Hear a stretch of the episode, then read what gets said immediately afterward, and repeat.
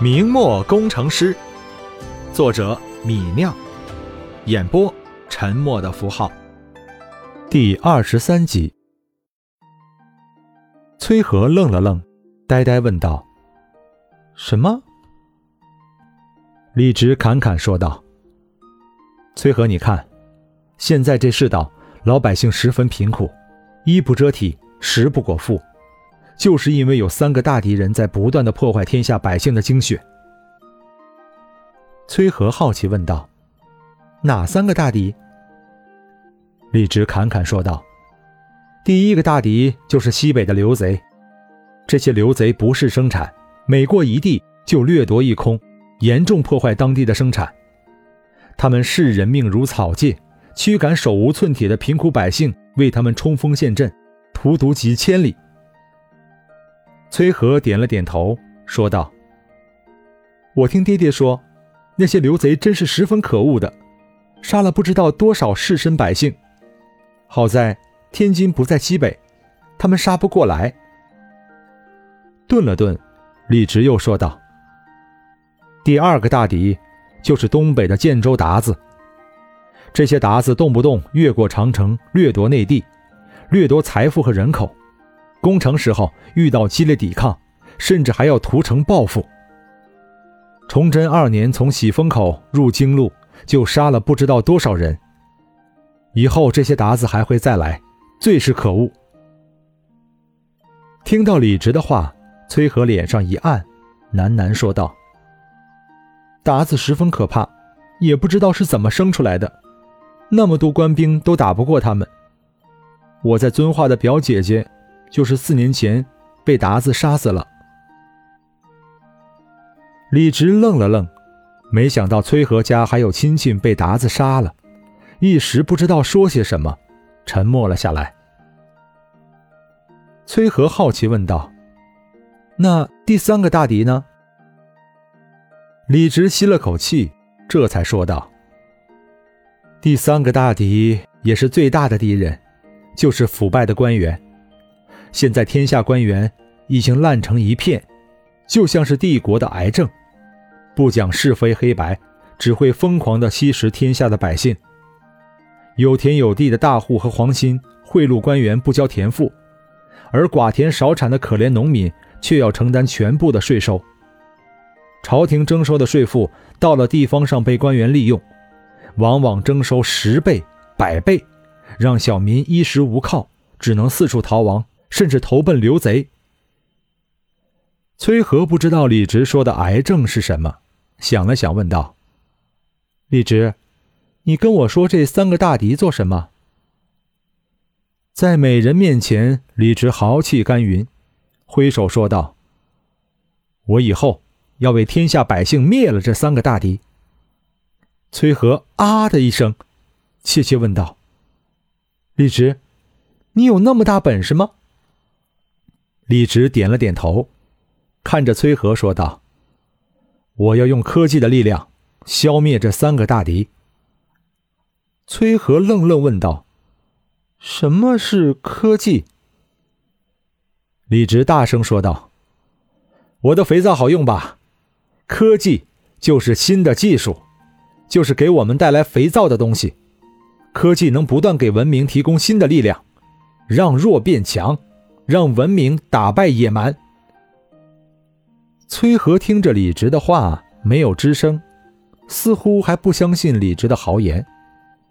李直吸了口气，淡淡说道：“不是我自大，而是如果我不站出来，用科技的力量消灭这三个大敌，汉人的天下就要亡了。”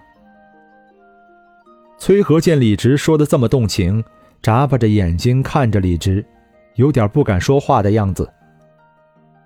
李直笑了笑，这才转口说道：“我送你的香皂好用吗？”崔和这才笑了起来，大声说道：“好用的，不但干净，还洗得身上香香的。”李直说道：“等你用完了，我再送你几块。”“好呀，好呀。”李直不再和崔和吹牛，挥挥手。就往街上走去，到处转悠去了。二月中旬，李直造好了该月给崔文定的肥皂，顺利交货。崔文定付清了全部货款，又给了李直两百多两银子。崔文定的货款加上李直家店铺售卖肥皂的利润，李直手上已经有了近一千两银子。崔文定早在拿到一半肥皂的时候，已经运货到京师销售。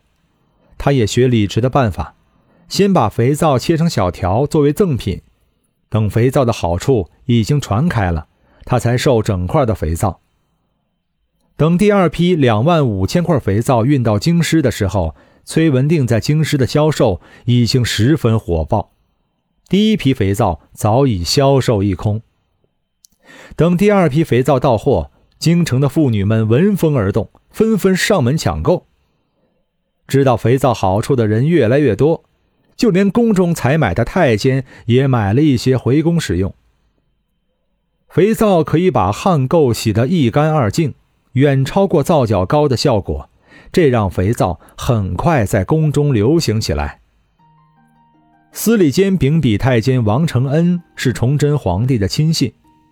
前些天，他听宫外采买的太监说，如今京城有商人从天津运来一种叫肥皂的物事，这肥皂可以用来洗衣服，去污能力极强，让衣服免去了洗衣棒捶打的折磨，保护了衣服。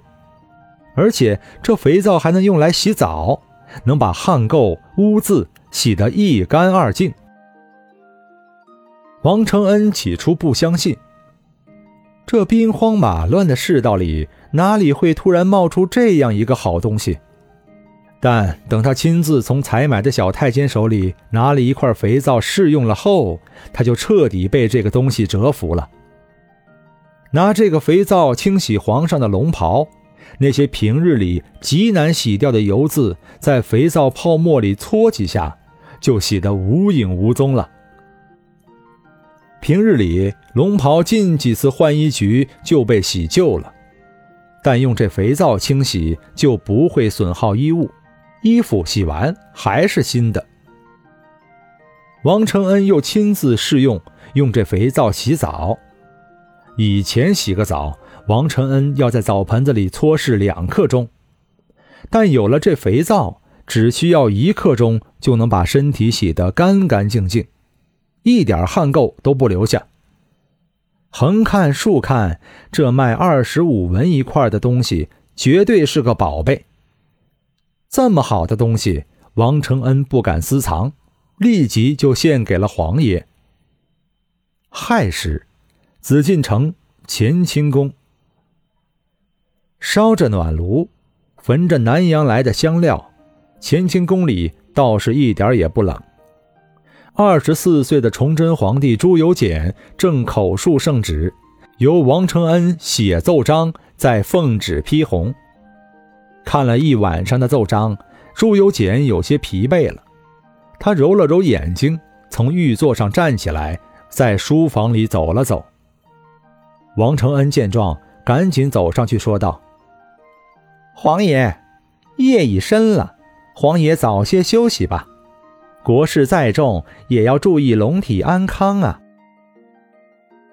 朱由检指着御案上叠得高高的奏章说道：“还有这许多没批呢，如何睡的？”王承恩揣摩着皇帝的心思，抬头说道：“皇爷是信得过辅臣的，又何必事必躬亲？”重要的折子看了，不重要的，奴才按辅臣的票拟抄一份批红便是。朱由检背对着王承恩，沉默了片刻，这才说道：“温远抚孤而不党，倒是值得朕信任的。也罢，今夜就看到这里了，剩下的奏折，你便按票拟预抄一份吧。”本章播讲完毕。感谢您的收听。